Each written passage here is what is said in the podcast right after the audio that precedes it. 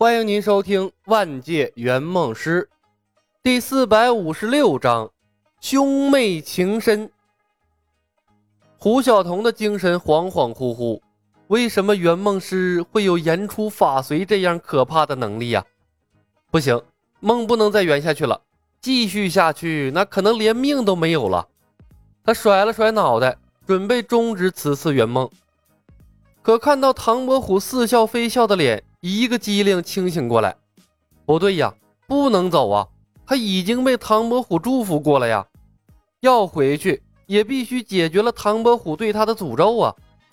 不然的话，这仙法没学会，还被一个身高八丈、三头六臂的妖怪抢亲，他还活不活了？陌生的世界，两个没有职业道德的圆梦师，吴晓彤感觉心好累呀。感觉自己从来没有这么无助过，深吸了一口气，胡晓彤强迫自己冷静下来。你能行的，你一定能想到解决办法的。阴出法随并没有你想象的那么可怕，毕竟那李海龙说过的话也有很多没有实现呀。如果他每一句话都可以做到言出法随，那么何必费尽心思接近许仙算计白素贞呢？直接说几句话，他的愿望不就实现了吗？当局者迷，是我钻牛角尖了。看了眼李牧和李海龙，胡晓彤悄悄握紧了拳头。这一次是噩梦级别的圆梦之旅，但他要赢，他要想办法完成梦想，还要全身而退。诸位，我们能回去了吗？作为一直被忽略的恩主，许仙小心翼翼地问。待在一群妖怪中间，他压力山大呀。哪怕这群妖怪说是来报恩的，当然了，李牧的心情不错，和小青真刀实枪的拼过了一场，两条蛇妖才算是真正的融入了他的团队。李兄，今天的事情我可以告诉我姐姐和姐夫吗？许仙问。虽然我们不怕身份泄露，但我建议暂时不要告诉他们更好。李牧笑笑。毕竟这群妖报恩太过离奇，被外人知道了，难免会多生事端。恩公啊，不妨等有所成就，让所有人都看到我们的诚意，再跟姐姐一家人说明情况。那个时候对每个人都好啊！啊 哈哈，呃，说的也是。许仙憨憨的一笑，偷瞄了眼白素贞，眼神中划过了一丝复杂的神情，叹道：“我姐夫虽然是钱塘县的捕头。”家境还算殷实，但一下子出现这么多人，怕是不太方便。不劳恩公费心，我们都是玄门中人，四海为家，随遇而安。住宿的问题我们会自己解决的。白素贞察觉了许仙的眼神，对着他微微一笑，那叫一个倾国倾城，险些把许仙的魂儿都给勾走了。可六个时辰的魔咒一样缠绕在许仙的脑海里，他暗自叹息了一声。忽然决定找机会试一试他的终极极限在哪里。如果能达到白素贞的基本要求，说不定可以拼一拼呢。发生了这么多事儿，西湖呢肯定是没心思逛了。众人一起往钱塘县走去。许仙和白素贞并排走在一起。白小姐，世界上像你们这样的妖怪多吗？白素贞回道：“妖怪有很多。”但大多在山间清修，很少出现在世俗间的。世俗的环境对妖类并不友好。许仙道：“那你们都会法术了？”白素贞摇头笑笑：“恩公，我们虽是妖怪，却是玄门正宗，法术肯定会一些，但大多数时候法术不在凡人面前显露。”许仙回头看了眼李牧。是你厉害还是李公子厉害？白素贞愣了一下，各有千秋吧，毕竟我们修行的方向不一样。许仙像个好奇宝宝。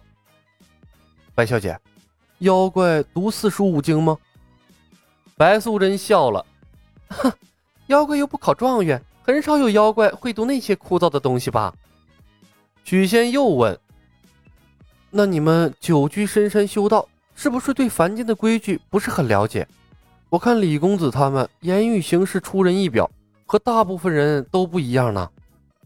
和大部分妖也不一样啊。白素贞叹了一声：“恩公啊，我对他也不是很了解，但李公子他们有赤子之心，大概是不在乎凡间的规矩的。”许仙歉意的说道。许仙歉然的说道：“白小姐，不要嫌我烦啊。既然大家以后要长时间相处，那我总要对你们有一些了解的，以免无意中触碰你们的禁忌。”许仙和白素贞有一搭没一搭的谈论一些稀奇古怪的问题，如饥似渴的补充他人生中欠缺的知识点。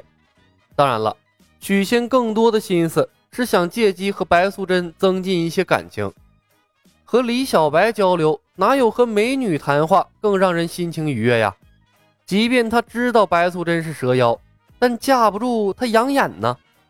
当初许仙和白素贞一见钟情，飞快的拜堂成亲，那还不是馋人家的身山美色？小青跟在两人的身后，魂不守舍，偶尔会摸摸自己的嘴唇，不知道在想些什么。李牧暂时不想去触小青的眉头，和李海龙两人落在了队伍的最后面。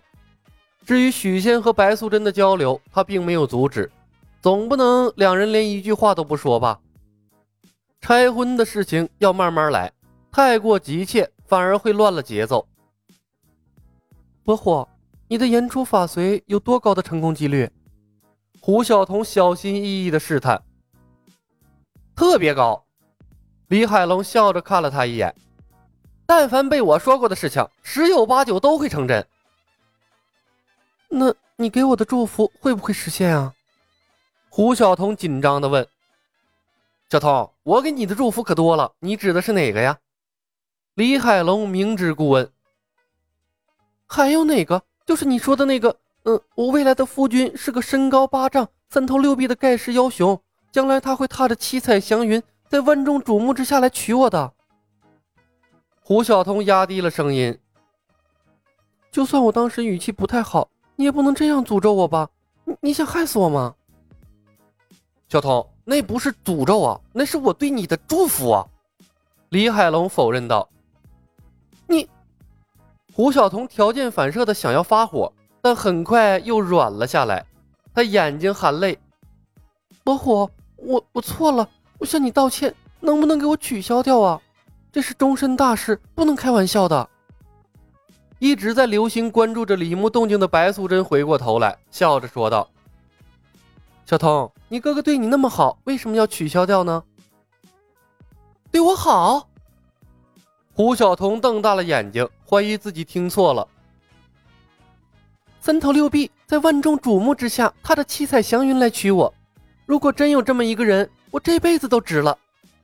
小青看了眼李小白，感慨道：“你们没毛病吧？”胡晓彤道：“他说的是三头六臂的盖世妖雄，是妖怪呀，有什么不对吗？”小青奇怪的说道：“我们都是妖怪呀。”胡晓彤痛苦的捂住了额头，他这才想起来他的人设：八百年前的狐狸精。而他身边的这些人也都是妖怪，在妖怪的世界观里，嫁给妖怪当然是再正常不过的事情。李牧在旁边笑吟吟的不说话。小童，拥有三头六臂法相的妖怪是妖王一般的存在，称为盖世妖雄也不为过。等你结婚的时候，我一定会祝福你的。白素贞微笑道：“双方身份立场不同，根本说不到一块去呀。”胡晓彤看向了李海龙，咬了咬牙，拉住了他的胳膊，哽咽道：“伯虎哥哥，能改吗？言出法随要耗费大法力，成为既定事实，不是我想改就能改的。”李海龙看着明显乱了方寸的胡晓彤，轻轻的把他的手拨到了一边，宠溺的说道：“不过呀，谁让你是我妹妹呢？你先考虑一下以后想要什么样的人生。”等想好了，私下跟我说，咱们都可以商量的。终究还是被绑住了，胡晓彤忍住了即将喷涌而出的泪水，勉强挤出了一个难看的笑容。谢谢伯虎哥哥，小童放心好了，我们兄妹情深，一定会帮你实现梦想的。李牧笑笑，一语双关。胡晓彤是欲哭无泪呀，他是多么骄傲的一个人呐！棱角分明的活了二十多年，可穿越过来才多长时间呢？一身傲骨便硬生生的给两个圆梦师给打磨了下去，太可怜了。本集已经播讲完毕，感谢您的收听。喜欢的朋友们点点关注，点点订阅呗，谢谢了。